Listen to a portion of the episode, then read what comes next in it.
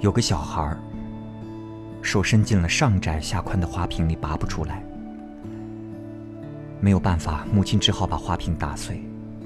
虽然那是一只价值连城的古董，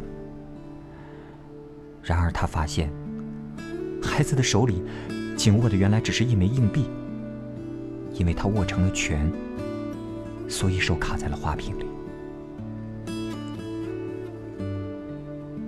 很多事彼时都是盲目的。上天安排你在错误的时间遇见了一个人，安排错了，于是改，会让他在正确的时间离开你，就是那么简单。你问我，怎样才能彻底的放下一个人？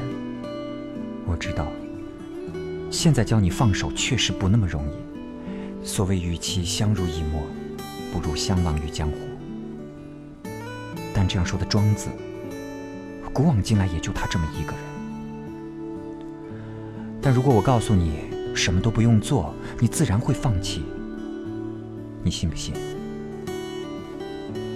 其实早在几年前，科学家就告诉我们，人体的细胞会新陈代谢，每三个月就会更替一次，旧的细胞死去，新的细胞诞生，新代替旧，将一身细胞全部换掉。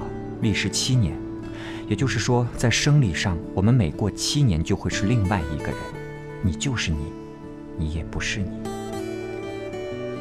很多事情都不是以人的意志为转移的，就像我们的身体，七年全部换掉，一个旧的都没有，永远活在成长当中。刹那，仅仅是一个刹那，就是变化，而我们。说的可笑一点，也不是以前的我们。遗忘是人的天性，总有一天，你会不再记起他。想想看，我们的躯体日复一日的清空着，其实记忆也同样无法逃过。七年已清空，前尘尽作梦幻泡影。再多的重峦叠嶂，也无法阻挡。这来自生命本源的潜流。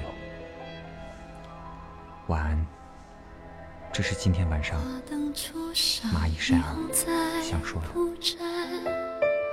是非黑白，请给隐瞒。十字路口，人潮退又涨，心事与谁有关？谁欠了谁？